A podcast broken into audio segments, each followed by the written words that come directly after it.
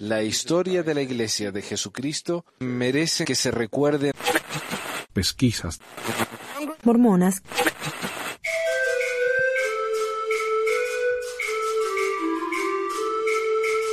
Hoy es el 11 de mayo del 2014, domingo, como siempre, y me parece que ya es hora para otro Pesquisas Mormonas.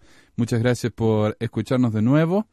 Hoy tenemos un episodio que me parece a mí que es muy importante, es acerca, sería la primera parte de ah, acerca del tema este del, del libro de Abraham, que es es un tema muy muy muy controversial y cuando muchos miembros de la iglesia escuchan acerca del libro de Abraham, generalmente uh, tienen una reacción muy negativa, porque se dan cuenta de que la iglesia no les ha dicho la, la verdad acerca de este libro. Así que, bueno, hoy tenemos la oportunidad de compartir esto y probablemente la semana que viene también, porque es un tema largo y quiero incluir algunas noticias y tal vez preguntas. Vamos a ver cómo nos va. Noticias. Hoy en las noticias quiero probar algo nuevo. A ver. Música de fondo. Estas son las noticias de hoy. Hay muchísimas noticias. Hay tantas noticias que estoy, eh, que estoy pensando en, en tal vez en el futuro hacer un episodio específico nada más que de noticias. Porque la iglesia mormona se está haciendo muy famosa, parece, en todos los medios. A ver, hay una noticia local, pero que es sumamente importante. Y para dar una base a esto, una, una especie de introducción, quiero hablar acerca de un discurso que dio el elder Oaks quiero decir, me parece. El Elder Oaks dio una charla diciendo que la libertad de religión en los Estados Unidos estaba bajo eh, condena, bajo ataque, una cosa así. ¿Y a qué se refiere con eso? Él dijo, bueno, mire, si uno va a cualquier universidad grande del país, van a ver que está lleno de liberales, no hay conservadores, y supuestamente él cuando habla de conservadores se refiere a religiosos. Dice, si alguien quiere proponer una, una teoría religiosa en una en una universidad, y qué sé yo, imagino que eso es lo que se refiere, uh, no tiene la oportunidad. Un religioso en una universidad grande no tiene la oportunidad de decir que la, que la Tierra es 6.000 mil años de antigüedad o, o que hay que orar antes de cada clase, no sé, algo así me imagino que es lo que está diciendo él. Entonces dice la libertad, de expresión de los religiosos está bajo condena. Ok, esta es la noticia más grande tal vez en este momento en Utah. Un trato de periódicos amenaza al principal diario no mormón de Utah, dicen los críticos. Y el Departamento de Justicia está investigando. Un acuerdo lanzado el año pasado entre dos periódicos principales de Salt Lake City se está desmoronando en una controversia. Y el Departamento de Justicia está investigando acusaciones de que el Salt Lake Tribune a cambio de un pago único en efectivo, está cediendo el mercado al diario de propiedad mormona, el Desert News. Entonces, ¿de qué se trata? Básicamente de que hay dos diarios muy grandes acá en Utah. Hay otros diarios locales que también, pero estos son los dos diarios más grandes de todo Utah. Como cuando hablamos del New York Times, es un diario de todo el país, ya no es de Nueva York, es del país. Estos dos diarios son los diarios de Utah, no solamente de Salt Lake. El Desert News, que es de la iglesia, y el Salt Lake Tribune, que no es de la iglesia y que ha sabido ser crítico de la iglesia. Eh, entonces, ¿qué está, eh, ¿qué está tratando de hacer la iglesia? Está tratando de comprarse el Salt Tribune. Entonces se saca la, la competencia de encima. ¿Y cuál es la consecuencia de esta? De que, como dice el Elder Oaks, de repente la iglesia está callando a sus enemigos, a sus eh, competidores o como lo quieran llamar. Muy bien, ¿eh? A ver, ¿qué más podemos decir de esto? Y nada, básicamente eso, la iglesia está tratando de callar a sus enemigos. Y esto me recuerda cuando estuvo la conferencia que ellos decían, eh, las mujeres y los, los que iban a venir a protestar, que las mujeres ni siquiera querían protestar, simplemente querían ir y, tratar de entrar a la reunión del sacerdocio, eso era todo lo que querían hacer. Y eso es todo lo que hicieron. Pero la iglesia ya tenía miedo que iban a venir, protestar, iban a hacer un escándalo, lo cual no sucedió. Ah, y ellos dijeron, uh, sí, pueden protestar, pero tenemos una área de, para los que protesten. Está allá, en, el rincón, en una, en una área de dos metros por dos metros. Ahí, ahí pueden protestar todo lo que quieran. Y de nuevo, la iglesia habla de la libertad de expresión, de cómo están callando a los conservadores y los religiosos. Sin embargo, ellos eh, no tienen ningún problema callando a los demás. Y esto nos recuerda, por supuesto, la razón por la que José Smith fue a la cárcel y últimamente fue asesinado. Y es que la iglesia eh, destruyó una prensa de un diario anti-mormón. O sea, la iglesia no es nueva para esto. La iglesia ha venido haciendo esto desde el principio, ¿no? Callando a sus enemigos. Ah, ¿Qué más? Ah, el cantante de Neon Trees. Una banda muy famosa ahora de Utah. A ver, déjeme tocarles un poquito. Hey, sugar, what you gotta say? It started with a whisper, and that was when I kissed her. And then she Ok. Cantante de Neon Trees ha, dicho a la Rolling Stone que es gay. Y ha sido una gran, una gran bola de noticias, una bola de nieve de noticias acá en Utah. Nada en Utah, porque este muchacho es muy famoso. Él se considera mormón fiel. Y sin embargo, él, él ha salido y dicho, ah, soy mormón y soy gay. Él dice que es muy fiel a la iglesia, pero que él es gay. ¿Y qué le va a hacer? Ah, ¿Qué más? Hay un, hay un artículo que dice, los, los líderes mormón dicen cosas terribles, pero yo no voy a rechazar mi fe. Ah. dice, muchos líderes mormones me apoyaron, otros no. Mm, ok. Bueno, pero esa es más o menos la idea. Y la baterista de la banda, una muchacha, no me acuerdo cómo se llama, pero ella, ella también es muy mormona, tal vez la más mormona del grupo, y ella hizo un video diciendo ah, eso de soy mormón, videos de soy mormón. soy- Así que ella hizo eso y también fue mucha noticia, ¿no? Porque es como una respuesta a lo, a lo del compañero de la banda. Pero parece que se llevan muy bien todavía. La BYU acaba de hacer una encuesta para entender a los jóvenes, para tratar de sentirse más identificado con ellos, qué sé yo. Una encuesta con muchas preguntas. Una de las preguntas dice, la pregunta acerca de orientación sexual, dice, soy heterosexual, pero eh, tengo atracciones al mismo sexo. O soy heterosexual y no tengo atracción al mismo sexo. Esto por supuesto es ridículo. O la iglesia no admite ni siquiera trata de admitir de que tal vez los jóvenes mormones puedan ser gays. No, son todos heterosexuales. Y si alguno es gay es porque tiene tendencias. Pero en realidad somos todos heterosexuales. Eso es lo que dice la iglesia, ¿no? Eh, por supuesto esto salió en todos los diarios, noticias. Se le rieron tanto a la iglesia que la iglesia cambió el- el- la pregunta, pero no la cambió tanto. El- la base de la pregunta es más o menos lo mismo. Solamente hay una orientación sexual. Eh, heterosexual o derecho. Y después, eh, todo lo demás son versiones de eso, pero nadie es gay. Nadie. Nadie. Eh, creen que son gays, pero no son. Así que está la iglesia. ¿Cómo, entonces, ¿cómo, claro, cómo podemos hacer cambios en la iglesia cuando la iglesia ni siquiera se da cuenta de que hay otro grupo de gente allá afuera?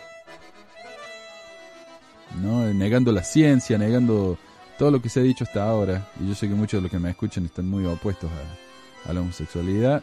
Yo les digo, está bien, eh, op- opónganse todo lo que quiera, pero es un hecho científico de que incluso los animales, uno de cada diez animales, son homosexuales. O sea, es esto un tema puramente biológico. No estamos hablando de doctrina, estamos hablando de biología. Um, pero bueno, son las, son las noticias por ahora. Tengo una, como le digo, un- una pila de noticias que tal vez haga un episodio exclusivamente para eso, así que vamos a ver. Espero que no sea muy aburrido. Para mí estas noticias son importantes, no solamente porque nos dice, ah, mira lo que está pasando, cómo hablan de la iglesia en el mundo, sino que estas noticias como esto del Neon Trees o como, cuál fue la otra noticia que dimos, ah, del, del diario, estos son trendas sociales, eh, son, ¿cómo se dice? Trendas. Eh, estos son ah, cambios sociales que, que la iglesia está tratando de tener. La iglesia no quiere, no quiere el cambio, la iglesia no quiere el progreso, la iglesia está tratando de mm, apretar las riendas para que nadie, que todo sea igual, todo siga igual. Así que es muy importante, estas noticias son una gran ah, muestra, qué sé yo, podríamos decir sociológica de lo que pasa con la iglesia, antropológica casi.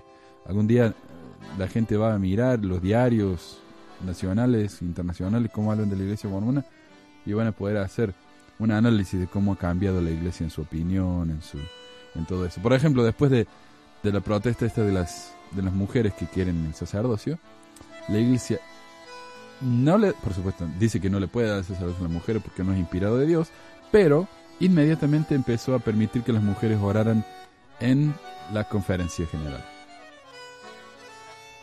Y ese es un cambio muy grande. Es la primera vez en 160, 70 años que se ha permitido. Pero ellos dicen, no, no es, por no es a causa de las mujeres esta, eh, es porque iba a pasar, eventualmente iba a pasar. Eh, no, no, la iglesia, cuando la sociedad se rebela en contra de la iglesia, la iglesia cambia. Y ahora está en una situación muy difícil porque eh, cuando lo que pasó con los negros, ¿no? que ellos no querían dar el sacerdocio a los negros porque era una revelación de Dios de que los negros no deberían tener sacerdocio. Perdón. Ah, bueno, al final hubo tanta, tanta eh, crítica eh, a nivel nacional que la iglesia tuvo que ceder y darle el sacerdocio a los negros. Ah, pero ahora sí, sí dicen, bueno, sí, no hay que reconocer que no hay ningún mandamiento de que no le podamos dar los, el sacerdocio a las mujeres. Los miembros viejos de la iglesia, los miembros más conservadores, van a estar sumamente ofendidos. No sé, se van a revelar mucho más adentro de la iglesia. Así que la iglesia tiene miedo, está en una situación muy difícil. Se ha puesto en una situación en la que es difícil de salir, así que a mí me dan, me siento mal por ello, ¿no? Pero, pero bueno, eso es lo que pasa cuando uno eh, pretende mantener una postura de revelación. Nosotros hablamos por Dios y sin embargo están haciendo cosas que son obviamente en contra de todo lo que está bien. Me parece muy ah, decepcionante, ¿no? Y eso fue la noticia, se acabó la música, así que sigamos. No sé si eso que dije el último tiene sentido, pero bueno, sigamos. Esperemos que la próxima sección eh, tenga un poco más de sentido. Preguntas. Alguien me mandó un email y me preguntó si no hay alguna especie de foro o website o algo para los mormones latinos que ya no creen en la iglesia, pero que se tienen que quedar a causa de la familia, del trabajo, eh, de, no sé, de lo que fuera. Acá en Utah pasa mucho eso. Hay tantos mormones acá, por ejemplo, en mi misma escuela. Si muchos de los padres en la escuela donde enseño se enteraron de que yo no soy mormón, o que no me considero mormón, o que hago esto, eh, tal vez harían que me echaran a mí del trabajo, ¿no? Eh, Es esa situación en algunas, para algunas personas, o algunas esposas, maridos, si se enteran de que el cónyuge de uno eh, está dudando en la iglesia, tal vez lo deja, ¿no? Entonces uno a veces se siente presionado a quedarse. Yo que sepa, no hay nada.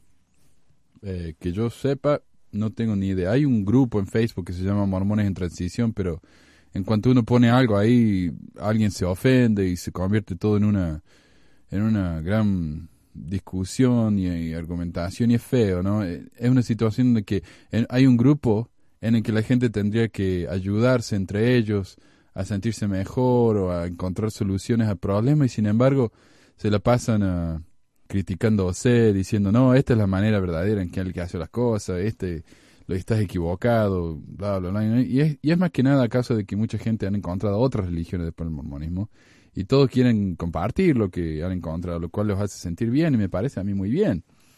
Pero el problema es que la manera en que lo comparten no es muy caritativo, diría uno, ¿no? Es un poco duro y muy, muy criticón. Ah. Que yo sepa no hay nada, pero si a alguien le gustaría organizar algo, yo la verdad que tengo tantos proyectos ahora en este momento que no tengo tiempo de organizar algo más encima de todo. Pero si a alguien le gustaría una especie de foro, un grupo... eh, ella me decía que, bueno, supongo que es ella, no sé, un nombre de mujer, pero ah, tal vez es un hombre. Eh, me estaba diciendo de que el problema con Facebook es que uno tiene que poner el nombre verdadero. Y es un problema, es, toda una labor, ¿no? Andar creando otra cuenta, nada más que para eh, participar en un grupo de Facebook. Entonces tal vez un, un, un grupo en Reddit. Hay un grupo en, de mormones ahí en univision.com, pero está lleno de también de antimormones que se la pasan insultando porque el mormonismo no es como la Biblia, bla, bla, bla. Así que tendríamos que organizar algo donde uno pueda hablar civili- civilizadamente y en anonimato sin miedo de que eh, las personas queridas de uno se enteren. Y porque mucha gente necesita tiempo también no a mí me llevó bastante eh, admitir a mi esposa. Después que una vez que ella se enteró estuvo muy triste muy ofendida muy eh, descorazonada y después como que ella también se dio cuenta de que eh, está bien tenés razón y ahora ella va pero ya no cree qué sé yo pero no hay un proceso no de de sanamiento como diría uno y mucha gente necesita eso. Y es absolutamente normal. Así que si a alguien le gustaría tal vez hacer un grupo en Reddit, eh, no sé, algo. Si alguien tiene alguna solución que me avise o que lo ponga ahí en el grupo de Facebook, que me mande un email o lo que fuera. Pero sería lindo, ¿no? Para la gente que necesita ese tipo de ayuda. No es que estoy diciendo que la gente tiene que irse de la iglesia, no me entiendan mal. Para mí que si la gente encuentra un sentido para su vida en la iglesia me parece muy bien. Pero hay muchos que ya no creen y necesitan ese apoyo y a mí me parece fantástico. Y eso fueron todas las preguntas de hoy. Así que pasamos a... El tema del día. Hace rato que quería compartir esto y, y estaba haciendo una traducción muy larga en mormonthink.com para un sitio nuevo, eh, piensamormon.com, que trata de traducir el Mormon Think completo. Y esta es mi traducción de este tema. Y yo estaba esperando traducirlo todo para compartirlo, pero después cuando llegué como a la mitad del documento me di cuenta que se pone muy denso y demasiado técnico. Así que la primera mitad es mucho más interesante y mucho más simple y fácil de entender, me parece a mí. Pero bueno, ¿qué es el libro de Abraham? Primero que nada, si alguien no sabe qué es el libro de Abraham, el libro de Abraham es un libro de escrituras mormona, o sud, que José Smith tradujo de una colección de papiros egipcios antiguos que compró la iglesia. El libro contiene un relato acerca de la parte de la vida de Abraham, así como visiones que tuvo sobre la vida premortal y la creación. Eh, de aquí vino el tema de que Cam eh, tenía la maldición, por eso se convirtió en negro, y ahí viene toda la doctrina de los negros, como ah, que no podían recibir el sacerdocio, la vida premortal, los tres mundos, todo esto está en, en el libro de Abraham. El libro contiene tres facsímiles, o una especie de dibujos, que son parte de los papiros originales y traducidos por José Smith de sus imágenes y personajes. El libro de Abraham fue canonizado en 1880 y es parte de la perla de gran precio. Se creyó que los papiros habían sido destruidos hasta que fueron redescubiertos en 1966. Ah, ¿Qué dice la Iglesia? Como queda claro en la introducción al libro de Abraham, la Iglesia sostiene que, independientemente de lo que los facsímiles sobrevivientes y los pergaminos indican, el libro de Abraham es un libro sagrado de escrituras y fue escrito por la mano de Abraham. Se enseña junto con el Antiguo Testamento en la escuela dominical y en seminario también, yo me acuerdo, que leí el libro de Abraham durante el año en que estudiamos el Antiguo Testamento. Y se incluye en el plan de estudios de institutos, se enseña en las universidades de la Iglesia, en los cursos de religión de la perla de gran precio, ya que contiene enseñanzas sobre la vida premortal, algunos de los misterios de Dios y la naturaleza eterna de los espíritus, las cuales son partes vitales del canon mormón. La mayoría de los miembros activos de la Iglesia no son conscientes de la controversia que rodea al libro, y yo la verdad que no tenía ni idea, ni, ni idea de que había siquiera una controversia. Pero bueno, continuamos. Descripción general de la posición de la crítica. Esto es muy breve. A ver. Críticos sud señalan que dado que los papiros originales han sido examinados tanto por egiptólogos mormones como no mormones, y ambos grupos han indicado claramente que los rollos son textos funerarios que no tienen nada que ver con Abraham o nada de lo que se menciona en la escritura sud, el libro de Abraham no puede haber sido traducido del pergamino como José Smith afirma, por lo que es un libro falso de escrituras. Además, dado que las traducciones de los facsímiles se tomaron de las copias de los papiros originales y cada uno contiene tales errores de traducción flagrantes como describir los dibujos de mujeres y hombres y jarras como ídolos canópticos. Los críticos rechazan la afirmación hecha por los apologistas que el libro de Abraham fue traducido de rollos que se perdieron. Aún más evidente es que José Smith identificó caracteres específicos en los facsímiles y dio traducciones que los egiptólogos dicen son completamente erróneas. Entonces él, él vio a alguien en el dibujo ese, en, el facsímil, dijo, ah, este es tal y tal, cuando en realidad los egiptólogos pueden ver y, y traducir lo que, lo que dice y saber quién es exactamente esa persona y sabemos que no es quien José Smith dijo. Pero bueno, vamos a hablar más acerca de eso más adelante. Eh, creencias de los miembros. Ok, acá tenemos la historia del, del libro de Abraham. En julio de 1835, un empresario viajante de entretenimiento llamado Michael Chandler trajo una exhibición de cuatro momias egipcias y papiros a Kirkland, Ohio, el hogar de los santos de los últimos días. El papiro contenía jeroglíficos egipcios, los cuales intrigaron al profeta José Smith. Como profeta y vidente de la iglesia, José recibió permiso para ver los rollos de papiros en la exposición. De los que pronunció un maravilloso eh, descubrimiento. Y él escribió en la historia de la Iglesia, volumen 2, página 236. Con W. W. Phelps y Oliverio Cowdery como escribas, comencé la traducción de algunos de los caracteres o jeroglíficos y descubrí que para nuestra gran alegría uno de los rollos contenía los escritos de Abraham, otro los escritos de José en Egipto, etc. Una descripción más completa de lo que aparecerá en su lugar a medida que procedo a examinar o desplegarlos. Verdaderamente podemos decir que el Señor está comenzando a revelar la abundancia de paz y de verdad. Y esto me hace acordar como José encontraba eh, revelaciones y cosas eh, de escritura en todos lados. Ya hablamos de que una vez cuando él fue en un viaje de expedición, creo que fue en Nabú, encontró una montaña con huesos de indios locales. Y él dijo, este indio era el profeta ah, Zelf, así se llama el profeta. Este es el profeta Zelf, que fue un líder, eh, la manita, bla, bla, bla. Inmediatamente tuvo una revelación de quién era el indio ese. Así que no, él, él era famoso por encontrar eh, revelaciones por todos lados. Asombrado por su, buena, eh, por su buena suerte en encontrar no solo los escritos del patriarca bíblico Abraham, sino también los de José de Egipto, varios miembros de la iglesia juntaron dinero y compraron los papiros y momias por 2.400 dólares, que en esa época era muchísimo dinero. Después de unos siete años, José terminó la traducción del pergamino, que él llamó el libro de Abraham, pero murió antes de traducir el rollo del libro de José. Wilford Woodruff escribió en su diario el 19 de febrero de 1842 que el libro de Abraham fue literalmente escrito por el propio Abraham. Esto haría que el libro de Abraham pasara a ser el único ejemplar original existente de un libro de escritura, porque todo lo que tenemos hoy en día de la Biblia son copias de copia de copia de copia de copia. Y en ninguna parte dice, por ejemplo, que el Génesis y todo eso fue escrito por Moisés, a pesar de que muchos creen que lo fue. De hecho, el libro mismo relata la muerte de Moisés y cómo fue enterrado. Entonces, ¿cómo podría él haber escrito eh, eso, no? Pero este sería entonces el único ejemplo de una escritura antigua en el original. También establecería la fecha de registro de Abraham aproximadamente el 2000 años antes de Cristo, hasta unos 500 años antes del libro de Génesis, escrito por Moisés entre el 1440 y el 1400 antes de Cristo. José el vidente a ver quién habla de quién dice esto. Oh, este es el diario de Wilford Woodruff. José el vidente nos ha presentado parte del libro de Abraham, el que fue escrito por su propia mano, pero escondido del conocimiento del hombre y por los últimos cuatro mil años. Pero ahora ha salido a la luz a través de la misericordia de Dios.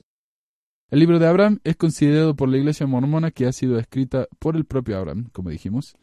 Eh, y en el propio prefacio del libro de Abraham dice, Libro de Abraham, traducido del papiro por José Smith una traducción de los anales antiguos que han llegado a nuestras manos procedentes de las catacumbas de Egipto. Los escritos de Abraham, mientras se hallaban en Egipto, llamado el libro de Abraham, fue escrito de su propia mano en papiro. A partir de marzo de 1842, la publicación del periódico mormón Times and Seasons comenzó a publicar regularmente cuotas quincenales del texto del libro de Abraham, incluyendo silografías de tres facsímiles de los ejemplos más significativos de la colección de material que estaba con las momias. Hay que explicar qué son estos facsímiles. Eh, el original, los papilos originales tenían ah, escritos y tenían dibujos. Uh, ¿Cómo se llama? Xenofontes, algo así. Que son unos círculos llenos de dibujos adentro. Como a veces divididos en líneas, como si fueran varios pisos de un edificio. En cada línea había una especie de dibujo que representaba personas, jarras, dioses, etc. José Smith copió estos facsímiles y son los tres facsímiles, eh, copió estos xenofontes, ah, no me acuerdo cómo se llaman, pero copió estos tres dibujos y están ahí en el libro de Abraham. Si ustedes abren el libro de Abraham o se van ahí a lds.org, lds.org, pueden ver, ah, está todo ahí. E incluso con la interpretación de José Smith de qué significa cada dibujo en el xenofonte entonces, eso es lo que nos referimos cuando decimos los eh, facsímiles. Y los facsímiles mismos tienen muchísimos problemas. Pero vamos de nuevo a continuar. A partir de ese momento, hasta su muerte en 1844, José usó material del libro de Abraham en sermones conferencias y otros escritos. En 1851 se publicó en forma de folleto en Inglaterra como parte de una pequeña colección de los escritos de José titulado La Perla de Gran Precio. La Perla de Gran Precio también incluye el libro de Moisés, que no fue traducido de ningún lado. José Smith simplemente tuvo una revelación y, ah, y le llegó. O sea que si hubiera hecho lo mismo con el libro de, de Abraham, tal vez hubiera tenido mucho menos controversia. Ah, me llegó por revelación, así que no hay ningún documento para probar de que me equivoqué. A ver, en 1878 la Iglesia Mormona en los Estados Unidos la publicó de nuevo en forma similar y en 1880 el libro de Abraham, por el voto unánime de las autoridades sud, fue canonizado como escritura oficial de la Iglesia. Muy bien. La pregunta que muchos miembros sud pueden tener. Las planchas del libro de Mormón, que fueron utilizadas por José para traducir el libro de Mormón, fueron llevadas de vuelta por el ángel Moroni, por lo que al aceptar que fue traducido es sobre todo una cuestión de pura fe. O sea, uno no puede ver los originales de las planchas de oro y ver el libro de Mormón y decir, sí, esta es una traducción fiel. No se puede, porque las planchas fueron llevadas por Moroni por alguna razón, se las volvió a llevar. Sin embargo, como los papiros egipcios que José utilizó para producir la escritura del libro de Abraham aún permanecen en la tierra, es posible que otros puedan examinar estos documentos. Como los jeroglíficos del idioma egipcio no se habían descifrado cuando José recibió los papiros, los egiptólogos no podían verificar que la traducción de José eh, era correcta. Así que la pregunta lógica que muchos santos de los últimos días, viviendo en tiempos más modernos, han tenido es, ¿por qué no dejamos que los egiptólogos, quienes ahora pueden leer egipcio, miren los papiros para ver si José estaba en lo correcto en su traducción? La respuesta que por lo general se da es que los papiros fueron destruidos en el gran incendio de Chicago en 1871. Después de la muerte de Smith en 1844, el papiro se convirtió en la propiedad de su primera esposa, Emma. En la disputa sobre quién iba a heredar el papel de profeta de la iglesia mormona, Emma Smith se negó a reconocer al líder uh, Brigham Young, y así cuando los santos viajaron hacia el oeste a Utah, bajo el liderazgo de Young, se fueron sin Emma y sin el papiro. El hijo de Emma, José Smith III, eventualmente se convirtió en el primer profeta de la Iglesia reorganizada de Jesucristo los los últimos días, R. diríamos, y en algún momento Emma donó el papiro a un, museo, a un museo de Chicago. Cuando el museo se quemó en el gran incendio de Chicago de 1871, fue asumido por todos que el papiro se había quemado con el edificio. ¿Y qué pasa con los facsímiles? Los tres facsímiles que se encuentran en todas las copias del libro de Abraham en la perla de gran precio fueron copiados de los papiros egipcios antes de ser destruidos eh, por el mismo Smith, para que pudieran ser proporcionados a los egiptólogos para que dieran su opinión sobre la interpretación de las escenas descritas por José en cada facsímil.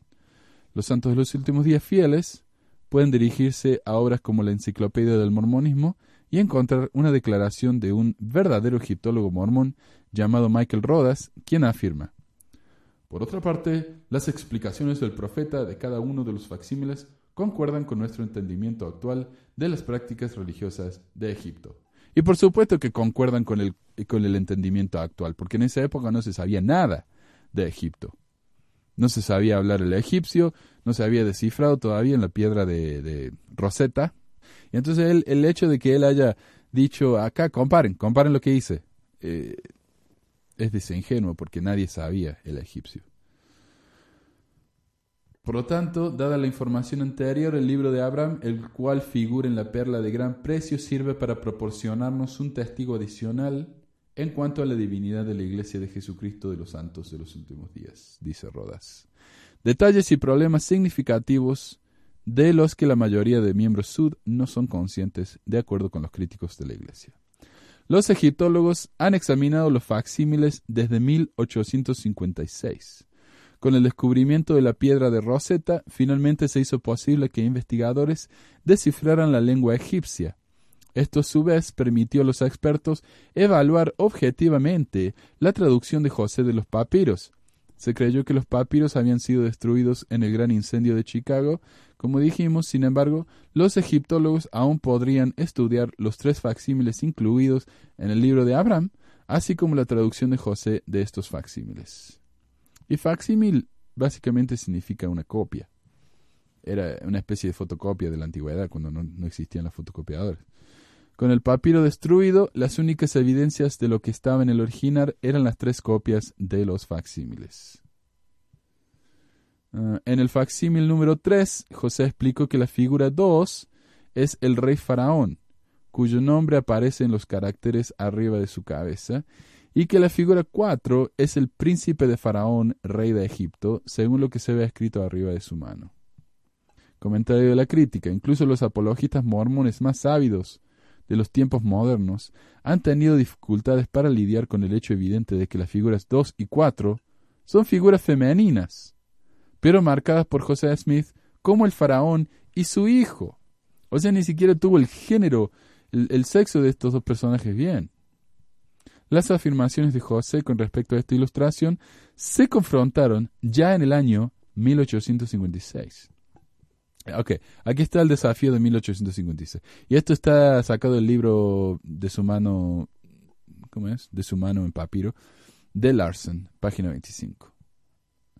Fue en algún momento durante el año 1856, unos cinco años después de que la perla de gran precio había sido publicada en Inglaterra, cuando uno de los pequeños folletos encontró su camino al Louvre en París. Allí los facsímiles del libro de Abraham, junto con las explicaciones de José que lo acompañan, fueron llevados a la atención de M. Teodulo de Beria. Como uno de los pioneros en el campo de la egiptología, se le pidió a de Beria que ofreciera cualquier comentario que le importara hacer. Para de Beria, el proyecto probablemente no parecía valer el esfuerzo mínimo que requeriría. Sin embargo, procedió y reconoció de inmediato a los tres dibujos como copias de documentos funerarios egipcios comunes de los que él había examinado cientos. Sin duda, la mayor parte de los jeroglíficos y figuras hieráticas habían sido demasiado mal transcritas para ser de mucha utilidad para la traducción, y algunos elementos de varios de los dibujos que le parecían a debería eh, serían conjeturas, es decir, inventados probablemente restauraciones incorrectas de tramos pendientes de los papiros originales. Es decir, debería vio este dibujo y dijo, esto no es, esto no es un escrito de Moisés, este es el, mismo dibujo que vi cientos y cientos. Este es un dibujo muy común. Esto se escribía en todos los, en, lo- en todos los libros de muerte en egipcio, que era un libro como de hechizos, ¿no? Algo así, que se enterraba junto con el muerto, que lo ayudarían a pasar al mundo de los muertos, ¿no? Al más allá. Entonces este era un libro muy común, es como poner una Biblia eh, con un ataúd y, alguien dentro de cinco mil años encuentra la Biblia y dice, uh, miren, estos son los escritos del famoso tal y tal. Eh, no, es una Biblia, eso es todo, es una Biblia común. Y el problema, el otro problema que encontró de es que José Smith, cuando él copió los, otra vez, ¿cómo se llaman? Los erofontes o lo que fuera, ¿no? Eh, los copió tan mal que eh, era en parte medio como ridículo, ¿no? Él en general vio la figura y dice, ah, sí, este es el libro de los muertos, pero cuando él lo copió, lo copió tan mal, y, se ve que el, el papiro de José Smith tenía algunos huecos, ¿no? Algunas partes que estaban vacías o en blanco, y él las rellenó, las imaginó, ¿no? Las inventó, las inventó, y ahí debería inmediatamente reconoció esto, ya en 1856. ¿Qué más dice? Sin embargo, la mayoría de los principales elementos encajan muy bien en el patrón establecido asociado a la mitología egipcia y la preparación de los documentos funerarios comunes, como dije. Suficiente de la escritura era legible para debería como para que pudiera descifrar los nombres y títulos de los diferentes dioses y diosas egipcias, y en uno de los dibujos, facsímil número 3, pudo determinar el nombre del difunto egipcio para quien el libro había originalmente sido preparado. Eh, eh, de nuevo, si encontramos a un, uh, una Biblia dentro de un ataúd y al frente de la Biblia dice, esta es la Biblia de, de Pedrito Gómez, qué sé yo. Ahí está, ahí está el nombre de... Pero José Smith lo tradujo como, este es el famoso Dios o qué sé yo, qué profeta. O sea, todo mal, todo mal. Ah, en cuanto al facsímil número 3, debería escribió. El fallecido dirigido por Ma en la presencia de Osiris. Su nombre es Horus, como puede verse en la oración que está en la parte inferior de la imagen y que está dirigido a las divinidades de los cuatro puntos cardinales. Debería desestimó las explicaciones de José como tonterías sin sentido. Sus declaraciones aparecieron por primera vez en francés en una obra de dos volúmenes por Jules Remy, titulada Viaje al País de los Mormones. París, 1860. El desafío de 1912, porque el de 1856 no, no fue suficiente, entonces hay otro, 1912. En 1912 se hicieron comentarios aún más cáuticos sobre la interpretación de las imágenes en los facsímiles de Smith. Dice Larson, página 27-28, al menos así fue como el reverendo Franklin S. Spalding, obispo episcopal de Utah, vio la situación en 1912. Fue en ese año que decidió enviar copias de los tres facsímiles del libro de Abraham a algunos de los principales expertos del mundo de la egiptología, pidiendo a cada uno una evaluación independiente de las interpretaciones de José Smith. Los ocho egiptólogos y semitistas que respondieron fueron unánimes en su veredicto mordaz. La interpretación de José Smith de estos recortes es un fárrago de disparates de principio a fin. Fue el informe del Museo Metropolitano de Arte de Nueva York que añadió que cinco minutos de estudio en una galería egipcia de un museo debería ser suficiente para convencer a cualquier hombre culto de la torpeza de la impostura. Debería de tratar seriamente con el fraude descarado de Smith, escribió otro de Oxford, Inglaterra. Smith ha convertido a la diosa en un rey y a Osiris en Abraham. Desde Chicago, dijeron, demuestra muy claramente que él, José Smith, era totalmente ignorante de la importancia de estos documentos y absolutamente ignorante de los hechos más simples de la escritura y de la civilización egipcia. Y desde Londres se dijo, los intentos para adivinar un significado son demasiado absurdos para ser notados. Puede decirse con seguridad que no hay una sola palabra que es cierta en estas explicaciones. Y así, ¿no? Las críticas siguieron dando la interpretación más completa que se hubo reunido hasta ese tiempo de lo que realmente se trataban los papiros de José, textos funerarios egipcios comunes. No era la historia de Abraham, no era ninguna palabra revelada por Dios, era un texto funerario egipcio común. Y luego vino el desafío de los mormones, expresado por un escritor mormón. En 1913, el escritor mormón John Henry Evans señaló en un artículo de la revista publicada por la Iglesia, el Improvement Era, que menos de una séptima parte de todo el libro de Abraham fue representado por una porción del facsímile, e incluso que solo como acompañamiento al texto. Evans sostuvo que con el fin de dar una buena prueba de la verdadera capacidad de José para traducir a egipcio, y antes de que los eruditos pudieran salirse con las suyas en la carga de que todo el libro de Abraham era una traducción falsa, que tendrían que examinar los papiros originales o una copia de la que se tradujo el libro de Abraham. Entonces Evans dice, es muy injusto de ustedes ah, que critiquen al libro de Abraham simplemente por una copia que hizo José de- a mano de, del libro, ¿no? De, de los facsímiles. Ustedes tendrían que analizar el texto original y ahí se van a dar cuenta de que José tenía razón. ¿Cuál es el problema? Que en esa época el papiro original no existía. Por lo tanto, eh, su desafío era imposible. Pero eventualmente ese desafío se le volvió en contra a la iglesia porque el papiro fue encontrado. La comparación de los facsímiles interpretado por José y lo que los egiptólogos dicen de eh, que significan. Facsímil número uno. Fue redescubierto casi un siglo después de que se había perdido. El facsímil número uno se encontró en el Museo Metropolitano de Nueva York en 1966. Este apartado se ha tomado de los escritos de Kevin Matthew, donde analiza los facsímiles del libro de Abraham con lo que los egiptólogos dicen que quieren decir. Examinando el libro de Abraham, capítulo 6 por Kevin Matthew. La traducción de los símbolos egipcios, el respirado permiso de Or. Así que ahora que tenemos el documento egipcio original, ¿qué dice? ¿Se corrobora la producción del libro de Abraham de José Smith? ¿Proviene de la época de Abraham? ¿Y estamos realmente viendo la letra de Abraham? Ya que según el prefacio de la edición actual del libro de Abraham, el libro fue escrito por su propia mano. Vamos a empezar con el facsímil número 1, que como resultado es el principio del rollo del papiro. Desde debería, los egiptólogos han insistido en que esta escena representa el embalsamiento de una persona fallecida con fuertes alusiones al mito de Osiris, en lugar de representar un sacrificio humano, como dice José Smith, ¿no? Según él, este es Abraham acostado en una cama eh, o en un altar y está por ser sacrificado. Eso es lo que dijo José Smith. Ah, pero aquí dice, no, eso no es Abraham, ese es el muerto. El muerto representado ahí en, en la cama esa. Eh, los antiguos egipcios creían que cuando una persona moría, él o ella tenía que hacer un viaje a Osiris.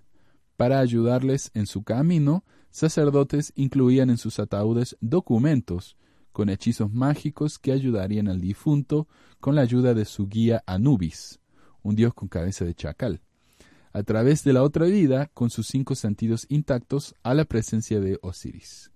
Estos hechizos y diagramas son parte de lo que se conoce colectivamente como el libro de los muertos. No todos los hechizos y los diagramas se utilizaron para todos. Por el contrario, diferentes personas tenían diferentes hechizos y diagramas enterrados con ellos. El facsímil número uno es el principio del respirado permiso de este hombre fallecido. El respirado permiso, por supuesto, es el nombre de- del grupo este de hechizos que el muerto se llevaba consigo. Es similar a lo que algunas, en algunas tradiciones, ¿no? Cuando el muerto es enterrado, se le ponen dos monedas en los ojos. ¿Por qué? Bueno, porque cuando vaya el más allá, él le va a dar esas monedas a este personaje que tiene un bote. En Grecia se creía en esto, ¿no? Que uno tenía que cruzar el río Styx para pasar al mundo de los muertos, entonces para cruzar el río uno le pagaba al, al gondolero, como fuera, ¿no? Eh, y él lo cruzaba a uno. Entonces esto es similar, en vez de monedas se le daba un libro con hechizos. Es lo mismo. La escena representa el embalsamiento mítico y la resurrección de Osiris, el dios egipcio. Los antiguos egipcios creían que el difunto se convertiría literalmente en Osiris y era común referirse a los fallecidos como Osiris tal y tal. En este caso, se puede leer en el texto que el nombre de este hombre era Or, que se ve que era un nombre común, como Juan ahora, ¿no? Pedro. Debajo está el facsímil número uno, ah, como está publicado en el libro de Abraham. De acuerdo con el texto, el propósito de su inclusión fue para aumentar la comprensión del lector de los dioses egipcios.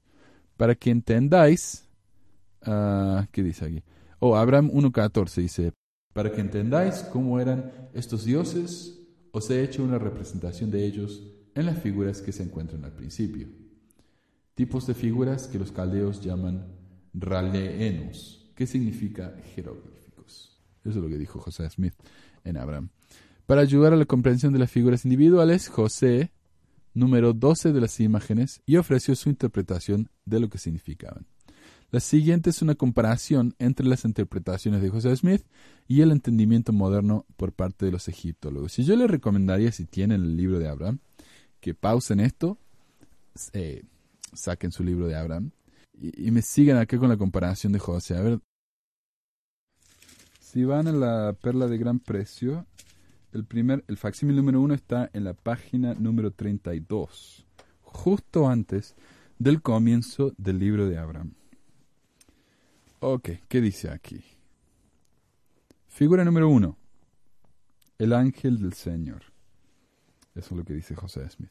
Pero ¿qué dicen los egiptólogos? Los egiptólogos ven, e- ven a esto como el Ba del fallecido. El Ba es básicamente la personalidad de la persona, todos sus atributos no físicos, algo así como el espíritu para los cristianos, ¿no? Ah, por lo tanto, los antiguos egipcios habrían reconocido esto como el Ba de Or, o, es decir, el sacerdote fallecido, quien también es la figura 2. Normalmente tendría una cabeza humana en vez de una cabeza de pájaro. Figura 2. ¿Qué dice José de la figura 2? Abraham atado sobre un altar. Los egiptólogos dicen que en realidad esto es, como ya hemos comentado, la persona fallecida con quien se encontró este papiro. Su nombre es Or. O sea, uno es el cuerpo de la persona fallecida, el otro es el espíritu. Y se ve, ¿no? La figura número uno, que José dice que es el ángel del Señor, es un pájaro que se está yendo de, del cuerpo de la persona. Casi como, como se puede ver en los dibujos animados cuando uno se muere y se le va el espíritu al cielo. Eh, algo así, ¿no? Figura número 3. Los sacerdotes idólatras de Elkena tratando de ofrecer a Abraham como sacrificio. Pero los egiptólogos dicen que la figura 2 es Anubis, el dios del embalsamiento y el dios que ayuda a los fallecidos en la próxima vida.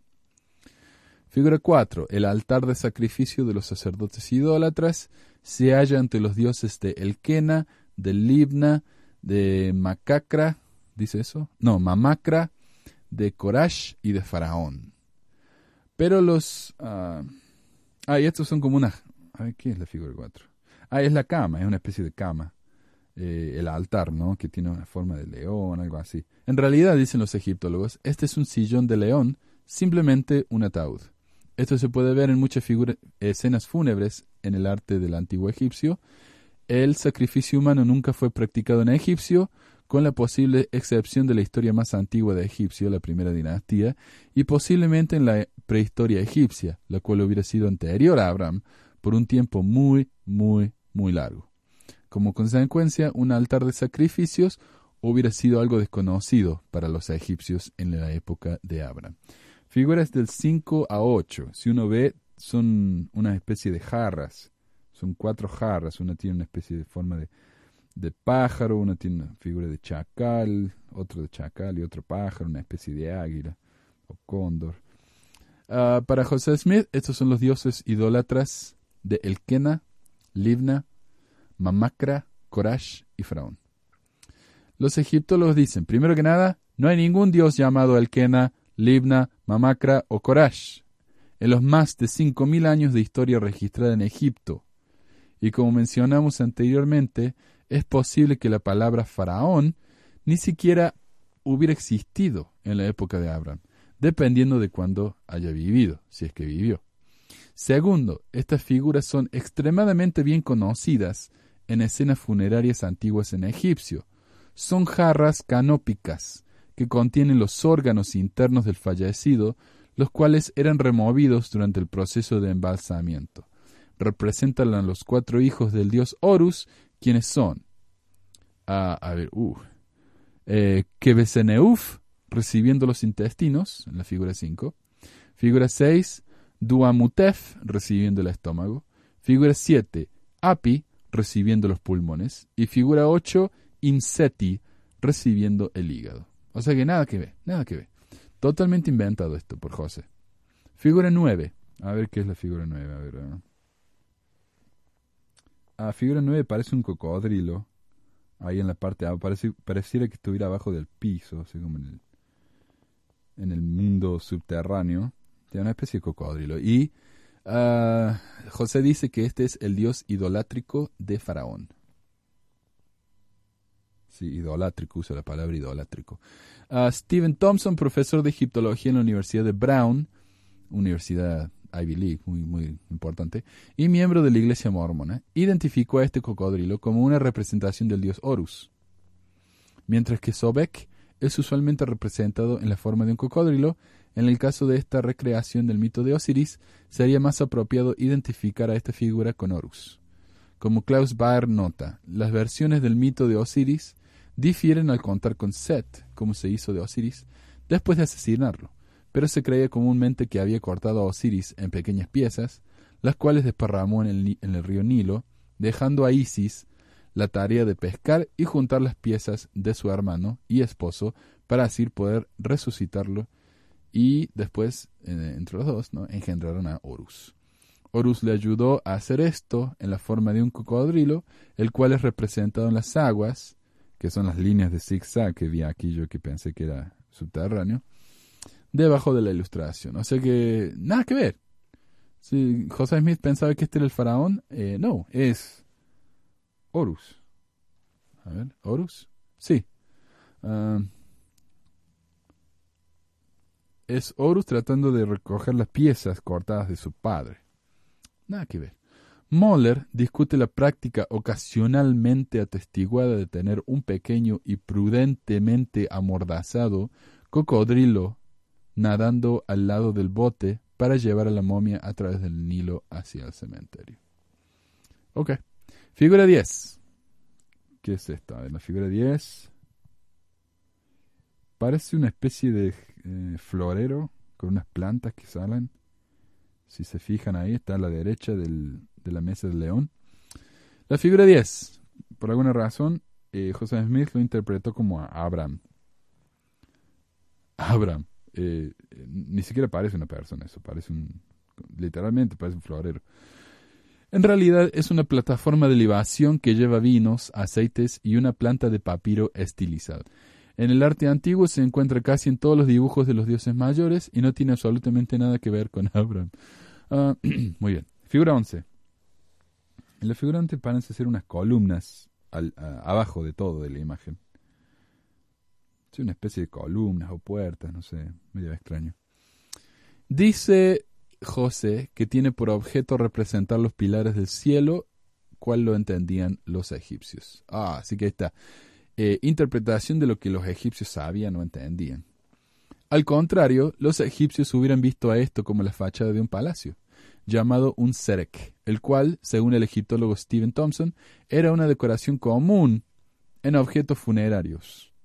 El serek originalmente ilustra el frente de un palacio fortificado y la razón por la que parece estar en la parte inferior de la imagen es debido a la manera de que los egipcios dibujaban la perspectiva. Esta fortificación hubiera sido vista al frente de la escena en vez de estar abajo. Ah, en otras palabras, el embalsamiento y resurrección de Osiris, Or, hubiera habido tenido lugar dentro de los confines del Serek. Y eso es todo. Figura 11. Rauke Yang, dice José Smith. A ver si la encuentro acá. Figura 12 es un número que está en las aguas en las que nada el cocodrilo. Y José Smith dice que es Raukeeyang, que significa expansión, o sea, el firmamento arriba de nuestra cabeza, pero en este caso, eh, en relación con este asunto, los, egipcios querían indicar Shaumau, estar en alto, o sea, en los cielos, que corresponde a la palabra hebrea Shaumayeem. Oh, o sea que ahí hizo una, conexión con los hebreos y los egipcios y el, y el cielo que está arriba de la cabeza, pero por alguna razón acá en el dibujo este está abajo y hay un cocodrilo en, en el cielo. Es una cosa muy extraña. Primero que nada, ninguna de estas palabras son egipcias. Son todas transliteraciones egipcias. José está estudiando hebreo con un profesor eh, Joshua Seixas en el tiempo que obtuvo el papiro, y aunque José interpretó estas figuras durante el periodo de transición de Nabu después de 1838, estas transliteraciones están escritas en el estilo de Seixas. Segundo, estas líneas representan agua, ya lo habíamos dicho, en las que nada el cocodrilo, lo que tiene sentido en este contexto. En la figura 11 hay un palacio fortificado y luego las aguas infestadas con cocodrilos hubieran sido una segunda línea de defensa contra los intrusos, manteniendo a los fallecidos doblemente seguros. Algo así como hacían eh, en Europa, ¿no? En, en la Edad Media, que tenías el mot, que se llama en inglés, que es una especie de río o lago alrededor de un castillo lleno de cocodrilos, y después de eso estaba ya el castillo, para defenderse de los enemigos, ¿no? Bueno, eso, y eso es todo lo que voy a hablar hoy, porque es un episodio más o menos corto el de hoy, pero si sigo hablando se me va a hacer como dos horas, así que lo dejo para la próxima. Eh, esta parte es la que me, me parece más entretenida, ¿no? Eh, donde se prueba paso por paso lo- todo lo que se equivocó José, no sé. E- esa es mi visión cínica de todo, así que le pido perdón a los fieles que todavía aman el libro de Abraham. Eh, tenemos dos faxiles más, un par de comentarios más, así que vamos a continuar la semana que viene. Esta vez eh, ya tengo listo el material, así que va a tardar menos en salir el próximo episodio, así que ténganme paciencia. Si tienen preguntas, por favor envíenmelas, así se las contesto acá en el programa. Si no quieren que mencione sus nombres, como al- a quien preguntó hizo la pregunta de hoy, eh, no tengan ningún problema, yo no, no lo voy a hacer. Pueden mandarme las preguntas por email, manuel arroba pesquisasmormonas.com. Pueden ah, mandarlo por medio del, del website, pesquisasmormonas.com. Pueden hacerlo por medio de nuestro grupo de Facebook. Eh, tenemos un- una aplicación para el teléfono que pueden bajar y escuchar los programas, eh, mandar preguntas y lo que quieran. Tenemos el grupo de Google Plus y tenemos el canal de YouTube que ya tiene cuatro videos. Y los últimos dos eh, me ponen muy orgulloso. son, eh, fue, fue mucho trabajo hacerlo, así que me- estoy muy orgulloso de ellos. Si alguien le gustaría, y este es un proyecto que tengo, si alguien le gustaría ayudarme a transcribir, copiar y pegar nomás, básicamente lo que es, copiar y pegar los artículos, porque yo en, en cada día que hago el programa, yo, yo pongo todo, pongo las noticias, las preguntas, pongo el, el material del episodio, el ensayo, todo, pongo todo en ahí, ¿no? Eh, lo cual tal vez sea más difícil si una persona quiere simplemente leer el ensayo, se le va a hacer difícil navegar y encontrar. Entonces lo que quiero hacer es crear eh, archivos de PDF con cada ensayo y ponerlo arriba de todo en cada, en cada episodio. Entonces uno puede ver, escuchar el programa, bajar el MP3 o bajar el ensayo en PDF para que sea más fácil leerlo. Y si a alguien le gustaría ayudarme con eso, por favor también contáctenme. Y si no, lo voy a hacer yo mismo, pero va a tardar. Eh, así que bueno, eso es todo por hoy y gracias por escucharnos y nos estamos hablando pronto. Gracias. Gracias por acompañarnos en otro episodio de Pesquisas Mormonas. Si tienen algún comentario, sugerencia o pregunta, pueden contactarnos por medio del sitio web pesquisasmormonas.com o por email a info@pesquisasmormonas.com. También pueden unirse a nuestro grupo de Facebook y suscribirse al programa en iTunes. También se puede bajar el programa por medio de nuestra página web y si les gustaría ayudarnos, siempre necesitamos materiales de investigación, traducción y nunca nos quejamos, por supuesto, por cualquier donación monetaria. El dinero que recibimos nos ayuda a pagar por el sitio web, por el hosting y por los equipos de sonido. De nuevo, muchas gracias y nos estamos reuniendo pronto.